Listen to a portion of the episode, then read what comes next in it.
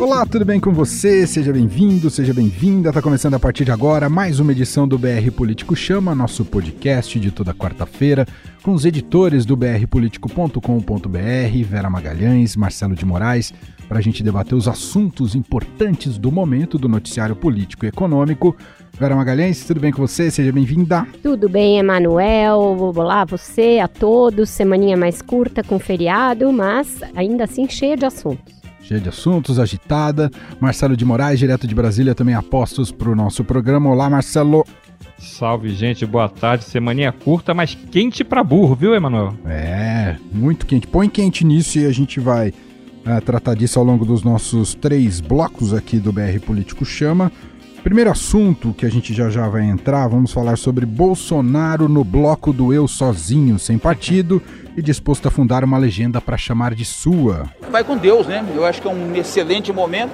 Havia uma, existe uma turbulência, o PSL dividiu, era necessário é, o presidente tomar uma decisão. Segundo assunto do programa de hoje, as novas investidas econômicas do governo federal incluem uma espécie de atualização da reforma trabalhista de Michel Temer. Essa faixa é uma faixa que tem o dobro da, do índice de desemprego do restante da sociedade brasileira, porque são pessoas que têm menor qualificação e são pessoas que têm menos experiência. Então, para esses, nós vamos fazer um processo de desoneração da folha com responsabilidade, apontando dentro do orçamento a contrapartida adequada para não haver desequilíbrio fiscal. Também vamos conversar aqui sobre uma proposta de nova constituinte que veio do Davi Alcolumbre, presidente do Senado.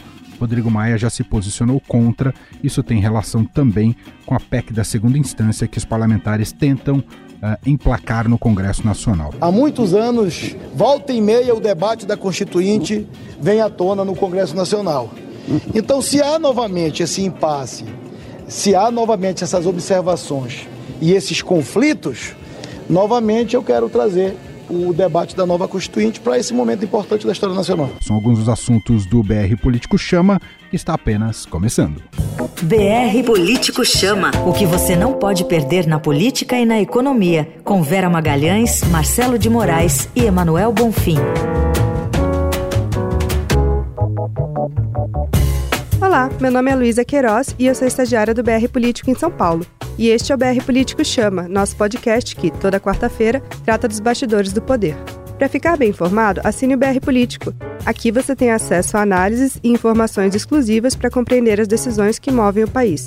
Confira o nosso site www.brpolitico.com.br e conheça nossos planos de assinaturas.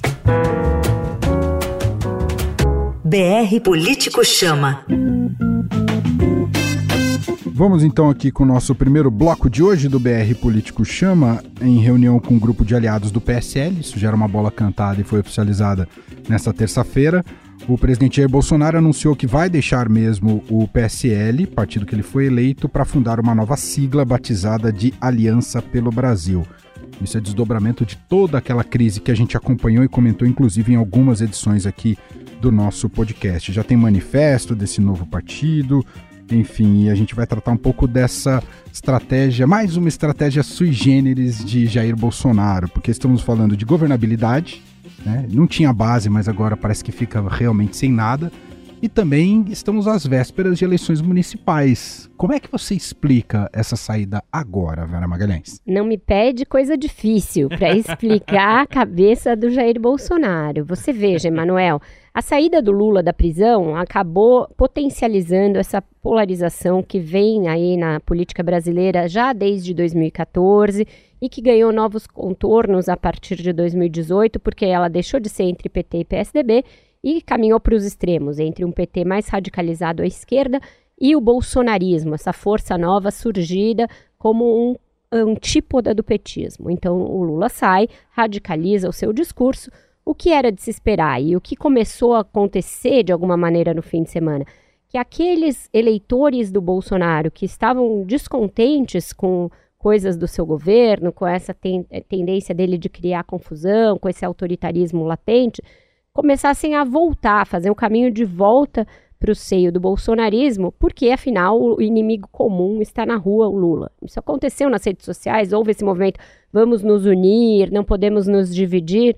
Só que nesta mesma semana ele convoca uma reunião daqueles é, deputados que lhe são mais próximos, mais fiéis, segundo os critérios que também são quase insondáveis do que é fidelidade para o bolsonarismo, e faz essa reunião para criar um novo partido, sem certeza de que vai levar fundo partidário, sem certeza de que vai levar fundo eleitoral, sem certeza de que vai levar tempo de TV e de que esses deputados não perderão o seu mandato, porque existe aí uma jurisprudência da Justiça Eleitoral de que quando você é ameaçado ou perseguido no seu partido, você pode trocar de legenda sem perder o mandato por infidelidade partidária, mas essas pessoas estão tomando a iniciativa de sair do partido sem que o Luciano Bivar tenha ameaçado muitos deles de nada. Alguns, é, é fato, tiveram ali é, em processos no Conselho de Ética ou foram retirados de comissão, vão tentar usar isso como argumento para justificar a saída do partido.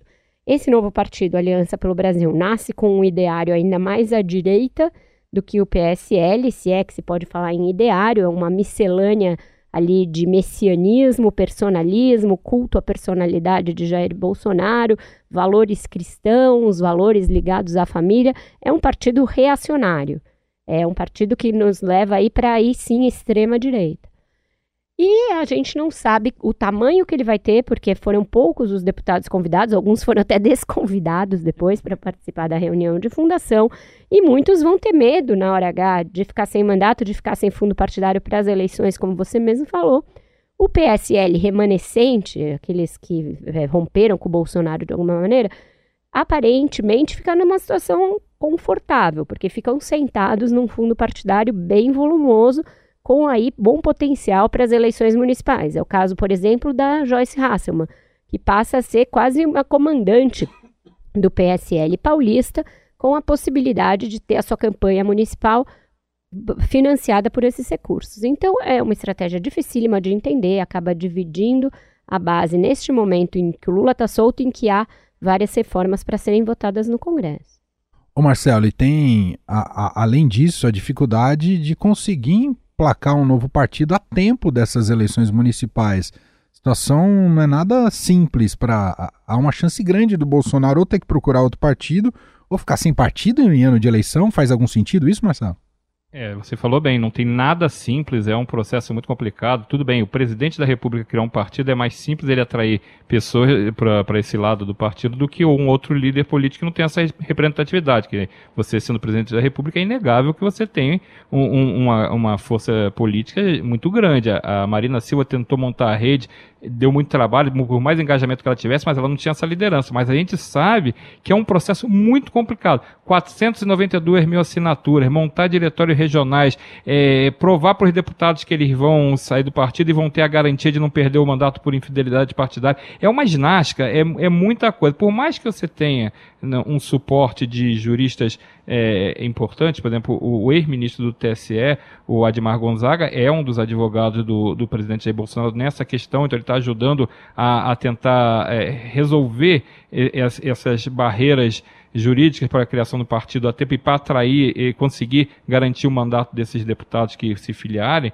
porque a gente tem que contar um detalhe. É, você hoje, pela lei de fidelidade partidária, o presidente pode, como é um, um, disputou uma eleição majoritária, ele não tem essa regra da fidelidade partidária. Ele pode trocar de partido a hora que quiser. Senadores também podem trocar de partido na hora que eles quiserem, pelo mesmo motivo. Governadores também podem trocar de partido pelo mesmo motivo. Deputado federal não pode, deputado estadual não pode, vereador não pode. Então, esses estão sujeitos a essa, a essa regra da fidelidade partidária, exceto faltando 30 dias no ano da eleição é, para os deputados federais. Então, essa turma toda, essa bancada que, que, é, que acompanhou ontem o presidente Jair Bolsonaro na, no convite né, que ele fez no Palácio do Planalto para anunciar que estava saindo do PSL fundando a Aliança pelo Brasil, essa turma depende muito da interpretação da Justiça Eleitoral, se eles podem ou não, porque senão eles ficarão na rua da amargura, perderão o mandato, ficarão é, esses três anos até a próxima eleição sem, eh, sem ter para onde correr, ficarão num limbo sem mandato, sem o suplente assume. Então é, é esse medo que essa turma tem de assinar a ficha. Enquanto eles não tiverem essa garantia da Justiça Eleitoral de que eles podem sim mudar de partido, eles, eles vão continuar no PSL. E aí começa a ter a outra jogada do Luciano Bivar, que é o presidente do PSL, que continua com o controle do partido. Ele pode punir essa turma, ele pode dizer é, tirar, punir no sentido é, é, da política interna do partido. Ele pode tirar é, o comando do partido dele, se ele for, se essa turma tiver presidência de diretórios municipais, diretórios estaduais. Ele pode trocar eles da comissão, pode suspender o deputado Eduardo Bolsonaro, que ainda está afiliado, então ele é, o ele é o líder do partido na Câmara, ele pode perfeitamente ser suspenso das atividades, e aí sim ele pode alegar que está sendo perseguido e mudar de partido, ele tem um bom caso para a justiça eleitoral, mas ele sendo suspenso, você bota um outro líder, e esse outro líder faz o que quiser com as indicações para as comissões técnicas, por exemplo. A guerra está só começando, mas o presidente Jair Bolsonaro está resolvendo bancar um projeto político, mas eu tô que nem a Vera, não adianta tentar entender muito as motivações, explicar as motivações do presidente. Ele certamente está tá, tem uma briga, ele resolveu bancar a briga política e não conseguiu é, o controle do partido como ele desejava. O Luciano Bivar é o, o dono da bola, todo mundo sabia disso, não é surpresa, e nenhum, nenhum dono de partido, né, nenhum presidente de partido teria a, a, daria a carta branca para o presidente, por mais importante que ele seja politicamente, para comandar um partido. Por isso, Bolsonaro teve que ter feito essa opção por criar o seu próprio partido e tentar organizar. Mas dá um trabalho danado, como a gente viu. E veja, Emanuel, ele tem tanta tendência a brigar que nessa reunião com os poucos que vão com ele, ele foi puxar uma conversa com o príncipe Luiz Felipe de Orleans Bragança, deputado federal, na linha: olha, você que deveria ter sido o meu vice, e não aquele Mourão. Aí isso vaza e se cria uma treta com o vice-presidente da República que está quieto. Ele não, não tá nada. fazendo nada. Não tinha essa briga. Não tinha confusão. Hoje vamos, de manhã vamos não tinha briga. isso. É. E aí o Bolsonaro criou. E aí vem o Alexandre Frota, que não gosta de ver, que gosta de ver o circo pegar fogo e fala: Ah, fala aí então, por que, que o, o Luiz Felipe não foi o vice? Conta das fotos.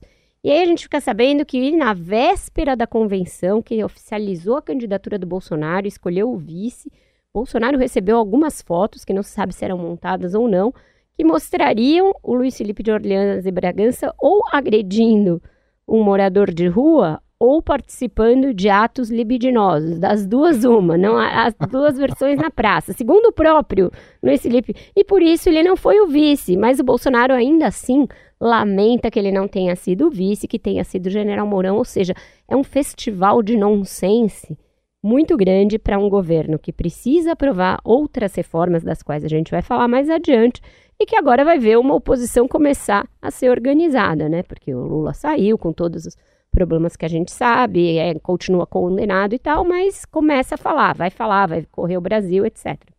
Vera, deixa eu só. Diga, só Emanuel, desculpa, só, é só para dar uma outra coisa que me incomoda bastante. É, ontem, quando teve o anúncio, enquanto o Bolsonaro estava anunciando aos, aos seus eh, deputados que estavam saindo do partido, né, um pouquinho antes tinha tido a promulgação da reforma da Previdência. É, é, é uma proposta que é um marco para esse governo. Talvez eh, seja a, a, maior vitória até o final do governo. Talvez não consiga ter uma coisa tão, tão, tão bem sucedida quanto a proposta da reforma da Previdência. E aí a solenidade que foi feita no Congresso da, da promulgação estava lá o presidente da Câmara, Rodrigo Maia, o presidente do Senado, Davi Alcolumbre, e não tinha o presidente da República, por exemplo. Não é obrigatório que ele participe, ele não é, não é uma praxe participar. Não tinha também o ministro da Economia, também não é uma praxe participar, não é uma obrigação. Mas seria tão simbólico que o, o, os donos do governo, né, os responsáveis, a cara do governo, o presidente, o ministro da Economia, eles tivessem, pelo menos um deles, não estava nem o Rogério Marinho, que é, enfim, quem fez a ponte. Então, o que me preocupa quando eu vejo é, essa formação do novo partido e vejo, a gente viu o, o, que o Eduardo Bolsonaro postou nas redes sociais sobre a nova plataforma de, do, do, da Aliança, e ele fala assim, vou repetir porque está escrito aqui no, no Twitter dele, na Aliança pelo Brasil teremos solidez em nossos princípios conservadores, atuando em defesa dos valores familiares familiares e cristãos sem amarras da velha política. Eu não vejo nada sobre economia, eu não vejo nada sobre as mudanças, não vejo nada sobre a tentativa de crescer o país, eu não vejo o apoio a essa reforma da Previdência que eles mesmos patrocinaram. Eu não consigo ver nesse novo partido até agora, não vi um sinal. Ó, oh, liberalismo, nem isso tem. Então, é, é o que preocupa é essa está tão descolado de um, de um, movimento que tem no Brasil que você precisa crescer a economia, você precisa retomar esse crescimento. O que a gente está vendo aqui é, é, é, uma quebrada, para um lado, muito mais é, dos costumes, muito mais dessa da, da coisa da, da, briga política dentro da, das redes sociais, dentro do ambiente digital, e muito pouco da vida do, do cidadão. Quando você vê que, ao mesmo tempo, o ministro Paulo Guedes, tá, você pode criticar ou não qual é o, o conteúdo das propostas, mas está rolando um, um, um grande eh, movimento na economia de apresentar um monte de propostas. Então, se isso aqui vai ser descolado, vai ser muito complicado, porque você tem que ter uma hora que tem que conversar isso aqui com o que o, o ministro da Economia está promovendo na, lá na área dele, né? É. Só para a gente fechar esse bloco, Vera, queria te ouvir só um pouco mais, porque o último podcast nosso ainda foi antes da decisão do Supremo Tribunal Federal e, evidentemente, antes da soltura do ex-presidente Lula na, na sexta-feira. Qual é o real poder de fogo de Lula nessa tentativa de dar uma unidade para a esquerda e para a oposição a Bolsonaro? Eu acho que isso a gente ainda vai ter de, de medir, Emanuel. Vamos ter de esperar pesquisas, mas num primeiro momento você veja que ele é, não reuniu em torno de si ninguém além daqueles de sempre, das figuras de sempre. Mesmo a esquerda não estava na sua totalidade, nem em Curitiba, nem em São Bernardo. Então você não tinha ali expoentes do PDT, nem da rede, nem do PSB. E isso é importante porque mostra que esses partidos ainda estão olhando e vendo o que vão fazer. Se vão buscar um caminho próprio ou se vão voltar a ser satélites do PT, como já foram em algum momento. Além disso, na sociedade a divisão é muito grande e eu acho que hoje ela é desvantajosa para o Lula. Ele tentou emplacar a narrativa segundo a qual ele é um perseguido, não há provas contra ele, mas isso não cola na sociedade. Havia mais gente na rua nos protestos pela prisão em segunda instância e, portanto, contra ele, do que na frente do sindicato em São Bernardo do Campo. Não foram muito expressivos os protestos, mas existe hoje na sociedade um apoio a essa ideia de prisão em segunda instância. A gente mesmo fez pesquisas com ideia Big Data no BR Político que mostram um apoio majoritário a essa ideia de que sim, os presos devem cumprir a pena de prisão após serem condenados em segunda instância. Então, acho que não será fácil essa tarefa do Lula. A gente vê que ele está disposto a radicalizar sem muita responsabilidade com o país incitando inclusive protestos violentos, etc., fazendo uma peroração contra a economia que é também ela bastante populista, mas eu não sei que aderência isso vai ter ainda na sociedade. Eu acho que ele prega mais para convertidos do que para o conjunto da população do Brasil. Muito bem, assim a gente fecha esse nosso primeiro bloco de hoje do BR Político Chama. Vamos entrar aqui num bloco de viés mais econômico, o governo aproveitou o pacote que foi lançado nessa semana de emprego, batizado de verde e amarelo, para fazer novas alterações nas regras trabalhistas. Uh, o programa enviado por meio de medida provisória e dois projetos de lei já está sendo apontado no Congresso como uma segunda fase da reforma trabalhista que foi aprovada em 2017 pelos senadores e deputados durante o governo de Michel Temer. Ah, foi anunciado na segunda-feira, o governo tem um incentivo ali mais forte para o primeiro emprego, né, de pessoas entre 18 e 29 anos, com remuneração até 1,5 salário mínimo, um salário mínimo e meio. As empresas terão redução de 34% nos impostos que pagam sobre a folha. E aí vem uma questão bem polêmica que para financiar o programa o governo propôs taxar o seguro-desemprego. E aí, Marcelo de Moraes, como é que caiu esse verde amarelo? O verde e amarelo deu uma, deu uma. Ficou meio marrom, meio cinza ali, deu uma. Deu uma deu desbotada, uma, Deu uma desbotada ali. Porque assim, é, o programa tem, o princípio é bacana. Eu acho que isso aí o, o governo está mirando um alvo certo, que é jovem que precisa de emprego, que é um problema do, do Brasil. Isso, é, isso aí, ok, super certo. Que é o próprio governo Lula, quando começou, quando foi eleito em 2002, logo em 2003, no primeiro dia lá já tinha gente tentando organizar aquele fatídico programa Primeiro Emprego, já que Wagner era o ministro do, do Trabalho na época, e foi um fracasso, porque ele mirava nisso, mas não soube executar, não tinha, não conseguiu atender ninguém. Depois foi se ajustando outras políticas público para tentar melhorar, mas é um, um, problema crônico. Só que aí você vai ler o projeto, aí você vai ler a proposta, porque uma coisa é você dizer, vou beneficiar gente de 18 a, 20, a 29 anos que nunca teve primeiro, nunca teve emprego, não tem experiência, não tem qualificação e por isso é mais vulnerável no mercado de trabalho e essa turma não consegue entrar. Ok. Aí você vai ver quem banca, quem banca é o seguro-desemprego, que aí você tira 7,5%. No Congresso foi uma gritaria, na hora que se viu a proposta e viu quem ia sustentar, na, no mesmo instante a pessoa falou assim, não passa, e é, é um projeto que precisa da aprovação do Congresso. Ele vem, é, parte dele vem em medida provisória, parte dele vem em texto de projeto de lei. Então, é, não passa. Essa, essa parte eles vão ter que encontrar outro tipo de financiamento, porque ninguém, é, é, é no Congresso, você não, não vai conseguir fazer prosperar uma medida que acena que o próprio desempregado vai ser o financiador do emprego de um cara que vai ser um emprego meio provisório, porque ele tem um prazo de validade. Esse emprego que você é, gerar através da desoneração que as empresas toparem bancar, sendo beneficiadas com essa desoneração, ele não pode durar mais do que dois anos e você não pode demitir ninguém para colocar. Tem várias regras para tentar garantir, mas é um emprego limitado, é mais para colocar inserir o sujeito no mercado de trabalho e depois ele vai lá e pega um voo. Mas com esse financiamento não dá. Então já tem uma, uma proposta alternativa de colocar é, é, essa fonte de financiamento via do sistema S. Aí começa outra gritaria, que também não querem que mexa no sistema S. Aí começa o Rogério Marinho a insinuar que pode vir um projeto como a CPMF de novo. E aí pronto, aí você tacou fogo no parquinho, tá todo mundo louco. Esse, pro, esse projeto começa a andar para aquela, sabe aquela, aquela direção que tem da bacia das almas? Ele começa a caminhar, ele começa a ver, olha, fica ali a bacia das almas, tô indo para lá. Que é onde está morando, que é onde está morando um monte de projeto, um monte de ideia maravilhosa que não tem, não tem apoio porque simplesmente se torna inviável. Só que assim, uma coisa que até é legal a Vera comentar também, eles estão fazendo nesse pacote verde amarelo é muita mudança ao, ao, mesmo tempo. Além dessa questão do financiamento, que é um ponto que eu acho que se você colocar na conta do seguro-desemprego, o financiamento esquece, não passa. Mas tem um monte de mudanças que estão vindo nesse, nesse pacote, como permitir trabalhar os domingos e feriados, registro profissional de várias categorias, inclusive jornalista, ser, ser, passar a ser de, não ser mais obrigatória, é, proibição, acabar com a proibição de trabalho aos sábados no, dos bancos, jornada de seis horas por dia para os bancários também só vai valer para quem for caixa e tiver no atendimento ao público, acaba com o adicional de 10% da multa rescisória sobre o FGTS, pago pelas empresas na, na, na demissão sem justa causa.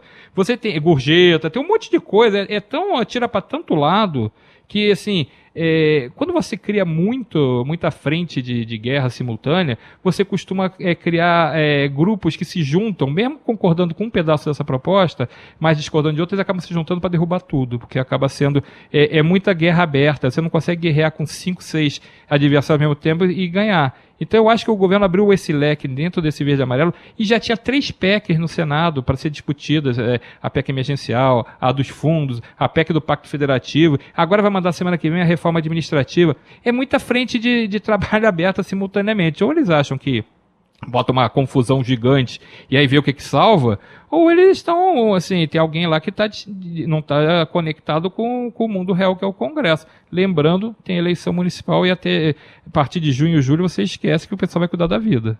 E só colocar mais uma pimentinha, não bastasse todo esse cenário desenhado pelo Marcelo de Moraes, hoje, nessa quarta-feira, quando estamos gravando o programa, o secretário especial da Previdência, o Rogério Marinho, deu uma entrevista aqui à Rádio Dourado e ele admitiu que continua no radar do governo federal a criação de um imposto nos moldes da CPMF. Não bastasse Aí. tudo isso, ainda tem essa pimentinha, Vera Magalhães. É, o, ficou fácil, ficou fácil. O Marcelo até se referiu a isso. Isso foi inacreditável, né? Quando a gente achava que esse cadáver estava sepultado, Eis que ele levanta a mão debaixo da terra e, tal qual um zumbi, reemerge no debate Walking público. Podia, podia, podia, ter esse nome, esse, esse, esse imposto, imposto zumbi, ele não morre nunca. Tá imposto tá zumbi, ali. porque é. o Marco Sintra já teve a cabeça degolada por conta disso, o governo não mandou até hoje uma reforma tributária porque esse era o cerne da reforma e isso caiu.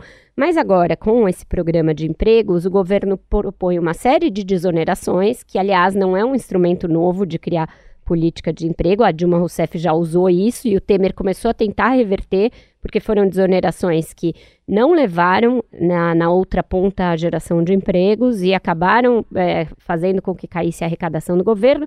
E aí o secretário diz nessa entrevista: ah, você precisa criar uma fonte quando você cria uma despesa nova. Só que a fonte ser uma nova CPMF é, vai contra tudo que o próprio Bolsonaro prometeu na campanha e tudo que ele reafirmou agora depois de eleito. Então, eu acho que nesse aspecto a equipe econômica está dando murro em ponta de faca. Não vai sair isso, não vai sair nem por determinação do presidente e muito menos por obra e graça do Congresso. De novo, você está criando um programa aí, é, que está tirando uma série de direitos trabalhistas, dá um discurso para o PT, errado ou não, é, é um discurso populista ou não, vai dizer, olha, este é o governo que está tirando prerrogativas, tirando direitos dos trabalhadores. É, isso é um discurso de fácil adesão numa sociedade com 14, 13 milhões de desempregados como é a nossa. É, então, o governo deveria pensar melhor na sua estratégia antes de enfiar tudo lá no Congresso a caminho da Bacia das Almas, como bem disse o Marcelo. A reforma administrativa que mexe no funcionalismo deve ir na terça que vem, não foi junto com os outros projetos, os que mexem no orçamento, no Pacto Federativo é, e na questão da, reforma, da Lei de Responsabilidade Fiscal, porque justamente o governo estava vendo qual era a acolhida de se mexer com o servidor público na véspera de um ano eleitoral. É, aparentemente tem ali uma boa receptividade de uma parcela do Congresso e o projeto vai na semana que vem. Mas ninguém mais tem esperança de que alguma coisa disso vá ser votada esse ano. Essa é, história de acabar com um adicional de 10% do fundo de garantia por demissão sem justa causa é uma medida com a qual o governo conta para fazer receita rápido. Então, isso deve ir por medida provisória ou deve ser votado mais rápido tá tudo meio jogado ao mesmo tempo e você não consegue saber quais são as prioridades. Mesmo uma PEC chamada de emergencial, você pensa, é porque ela tem prioridade. Não necessariamente, não deve sair ela também este ano. Então, eu acho que a reforma da Previdência foi um marco, e a partir daí o governo lançou uma agenda que é ambiciosa, que ataca vários pontos importantes e necessários, mas sem uma estratégia de o que fazer e em qual ordem antes só de fechar esse bloco, mas rapidinho, hein, Marcelo, uh, o que já dá para tirar dessa prévia dos BRICS, BRICS que começa a cúpula, né? Começa oficialmente nessa quinta-feira, mas hoje já encontros bilaterais. Brasil e China estão estudando uma, uma área de livre comércio, é isso, Marcelo? É isso, foi isso que o ministro da Economia Paulo Guedes anunciou, que já tinha pouca coisa para embolar a cabeça das pessoas, ele juntou, jogou mais essa também no, na, na, no caldeirão, né? Agora uma, fazer uma, uma revisão dessa, dessa parceria, dessa é, balança comercial que o Brasil tem com a China. Vamos lembrar que o Brasil e a China, a China é o maior exportador do Brasil e é o maior importador do Brasil. Então, assim, é, ele é o nosso maior parceiro. Então, você hoje, se você. O Brasil hoje tem um superávit, ele, ele vende mais do que ele compra do, dos chineses. Hoje, a balança do Brasil dá mais de 20 bi de, a favor do Brasil. E o Paulo Guedes está admitindo que para a gente rever, encorpar mais essa relação comercial, ele abre mão até dessa, de, até uma desequilibrada, se for o caso, a favor da China, desde que você enxergue lá na frente uma relação mais favorável para o Brasil, que o Brasil vai ter lucro. Você topa agora ceder um pouco, começar a importar mais coisas dos do chineses em troca de, na frente, você ter realmente um, uma, uma balança mais favorável. Mas hoje, o, o 27,8% das exportações brasileiras é, é, é, é, com a China, entendeu? Então a gente tem hoje uma balança que é muito boa. O, o, e você incrementar isso é um acerto que eu acho que o Paulo Guedes está tendo. Ele conseguir melhorar essa relação, conseguir fazer uma, uma parceria mais aprofundada para o futuro, eu acho um, um, que tem tudo a ver. Eu acho que vai, vai conseguir um, um bom negócio. Agora, só para é, a gente vai, mas o que é isso em vida real? Nesse momento, em vida real, que o Brasil liberou e vai poder é, é, vender melão para o chinês. É isso. É, e o chinês vai vender pera para o Brasil. Então, por enquanto, o nosso saldo comercial desse, desse encontro é pera e melão, tá? eu não conheço pera chinesa. Nem vi, eu conheço aquela pera é. portuguesa, né? É, pera a portuguesa, portuguesa tem, tem bastante. Argentina, né? Tem a melão brasileiro é bom. É bom, é bom. Não, eu acho que o chinês se deu bem, inclusive. É. Não tô vendo, não tô porque vendo... vamos combinar que melão é bem melhor que pera, que é, uma também fruta acho. desgraçada. É, nesse negócio eu não vou ter nem preconceito. Eu acho tudo bem, beleza, pera, melão. Mas eu espero que seja um pouquinho mais ambiciosa a nossa parceria do que pera e melão, né? Tomara, tô, vamos. Tô torcendo Como aqui. diria o Dom Lázaro da novela, eu prefiro melão.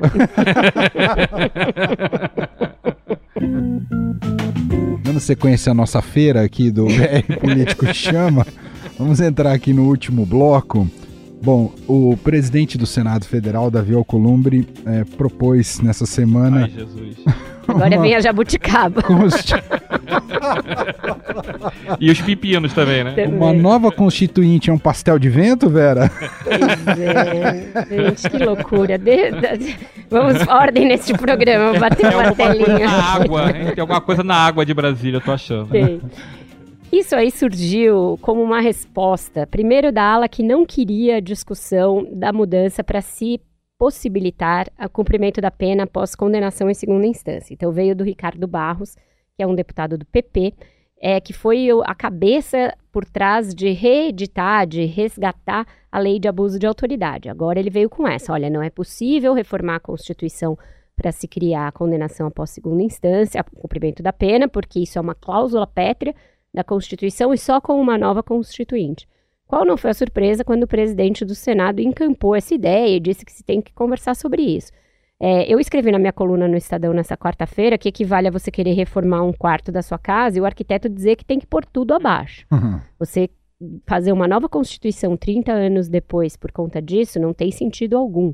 O próprio ex-presidente do Supremo Tribunal Federal, ministro César Peluso, deu o caminho das pedras para se reformar a Constituição nesse sentido. Você não mexe no artigo 5 que é o que estabelece as cláusulas pétreas. Você mexe no que é, são os recursos a partir da condenação em segunda instância. Então, eles deixam de ser de contar prazo, por exemplo, para prescri prescrição. Você estabelece um novo teto, é isso? É isso, você estabelece um novo momento para o trânsito em julgado. Entendi, entendi. Os recursos deixam de contar prazo para prescrição e também deixam de impedir o trânsito em julgado. É a chamada PEC dos recursos. Essa me parece ser a mais inteligente forma de se mexer nisso sem ficar preso a essa história sobre se é cláusula pétrea ou não. Porque o que diz a Constituição? No artigo 60, ela diz: você não pode mexer nas garantias e liberdades individuais que estão fixadas lá no artigo 5. E aí você vai no artigo 5, quase tudo está é, tá listado ali, inclusive a história da presunção de inocência até o trânsito em julgado. E aí é este momento do trânsito em julgado que se discute, se é lá no final, se é quando a pessoa morre, se é depois que ela morre só lá no purgatório que vai poder cumprir a pena, porque é praticamente isso que a gente está assistindo no Brasil. Você dizer que isso é uma cláusula pétrea da Constituição fere a lógica mais comezinha, porque até ontem, é, literalmente, estava vigorando a Verdade. possibilidade de cumprir pena. Então, o Supremo estava vedando os olhos para uma é, para alguém para uma regra que estava usurpando uma cláusula pétrea da Constituição. Difícil de acreditar nisso. É porque é realmente interpretativo. Tem juristas para todos os lados dizendo qual é esse momento do trânsito em julgado. Então, basta reformar o Código de Processo Penal, reformar a Constituição quando ela fala dos recursos, e aí me parece que tem um caminho. E aí a gente pode ver uma mudança do voto do Dias Toffoli, porque ele deu a brecha para isso. Ele falou: é, vocês mudem aí no Congresso que a gente vai respeitar. Então, a gente pressupõe que ele não acha que seja uma cláusula pétrea, que ele acha que o Congresso pode sim votar a esse respeito. Quanto à história de constituinte, é um risco num ambiente polarizado com essas, é, com esse grau de ruído político que a gente está discutindo aqui, você fala, vamos fazer uma constituinte. Que constituição pode sair a partir disso? Então, é algo que não tem o menor cabimento você arriscar uma série de é, pilares da Constituição para mudar uma coisa que existe um caminho já atestado por juristas e que o Congresso está começando a discutir para fazer e traz insegurança para o país, não é, Marcelo, esse tipo de declaração? É, só faz, é, para usar o termo que eles gostam, né, só faz balbúrdia. Você tem uma Constituição jovem, tem 30 anos a nossa Constituição, ela, ela, ela é muito, é, é, não é que é um bebê, mas ela é muito recente, ela vai sendo adaptada em uma coisa ou outra, vai sendo ajustada, mas aí você querer reformular tudo, primeiro, você teria que todo mundo ser eleito para isso, é assim que você faz uma Constituinte, você avisa na próxima eleição, vocês estão votando nos deputados e senadores, eles vão ser, os deputados serão constituintes, eles vão ter que, vão discutir uma próxima Constituição, não tem nada disso, então todo mundo teria que renunciar, então a próxima seria feita daqui eh, em 2022 só. Então, e aí você abre também a, a, a porteira para o inferno, né? Pode ter qualquer coisa. O perfil hoje, lembrem quem, quem critica esse Congresso, então é o próximo que vai fazer o, o, o, essa mudança da Constituição. Você vai ter a Constituição feita por, por, esses parlamentares. Então, se você acha ruim, pode ficar pior. E você, eh, imagina o investidor tá lá fora, olhando assim, acho que eu vou botar um dinheiro no Brasil, acho que eu vou naquele mega leilão do pré-sal, vou pegar minha empresa, vou comprar lá uma área daquela. Eu falo assim, não, eu não vou comprar a Constituição aí desses caras muda, a, é, o cara acorda mal-humorado, resolve mudar a Constituição, vai fazer agora um plebiscito, vão fazer mais não sei o quê. Então você só, só aumenta o caldo Verdade. de cultura da insegurança que você tem hoje para o cara vir colocar dinheiro no Brasil, porque ele não sabe qual é a regra do jogo. No mega leilão da, do pré-sal, é que virou, acabou virando um, não chegou a ser um micro leilão, mas não foi o mega leilão que se imaginava. Foi isso que deixou a insegurança, foi isso que afastou o, o muito dos investidores, porque eles não sabiam é, quais eram as garantias que eles iam ter que dar, quais eram as compensações que eles iam ter que dar para entrar no jogo. Então, quando você faz essa névoa, quando você deixa todo esse clima de, de, de dúvida no ar, dúvida política, o presidente acabou de mudar de partido, todo, tudo isso faz o caldo de cultura para o sujeito falar assim: é melhor dar um tempo, vou esperar o que está acontecendo aí para ver como é que sai, o que, que sai do, do, do Brasil nessa confusão. Eu estava na hora que o Davi falou é, a primeira referência, que ele fez a, a referência à Constituinte, e a gente achou e, e que parecia que ele estava realmente fazendo assim: ah, já que você que, que, quer que isso é prioridade, então faz uma Constituinte logo a gente vai vamos ver se tem uma constituinte. A gente achou que era ironia, perguntando para a assessoria, a assessoria disse que era ironia. E aí o Davi falou: não, não é ironia, não, falei para valer. ironia? Aí você, é, aí você fica pensando assim, bom, se o presidente do Senado tá nessa vibe também já de, de falar essas coisas assim, perdeu o filtro também, né? Começa a não ter.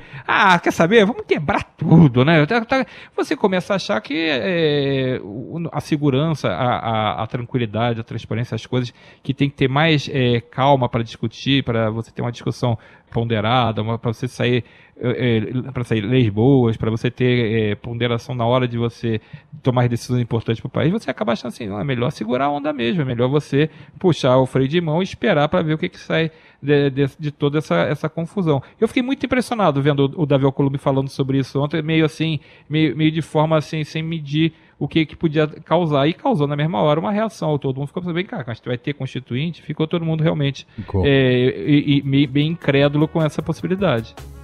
Muito bem, assim a gente encerra a edição de hoje aqui do BR Político Chama.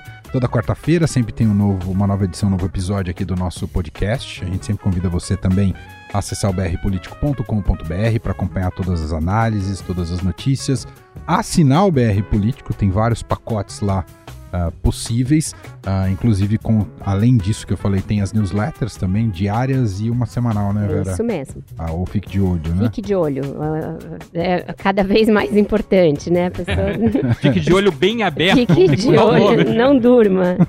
é isso. Vera, obrigado, bom restante de semana, bom feriado e até semana que vem. Obrigada, Emanuel, tchau, Marcelo e até todo mundo até semana que vem. Valeu, Marcelo. Ah, espero que na semana que vem já seja campeão brasileiro, ah, hein, tá gente? Tá vendo? Meu Deus, ah, ele tá obcecado. Ele tá obcecado. Eu tô, tô na fissura. Tá, vai comer um melão, vai se acalmar. Melhor pera, melhor pera. Te mandar uma pera chinesa. Um abraço, é. Marcelo. Valeu, gente. Tchau, Tchau até a próxima.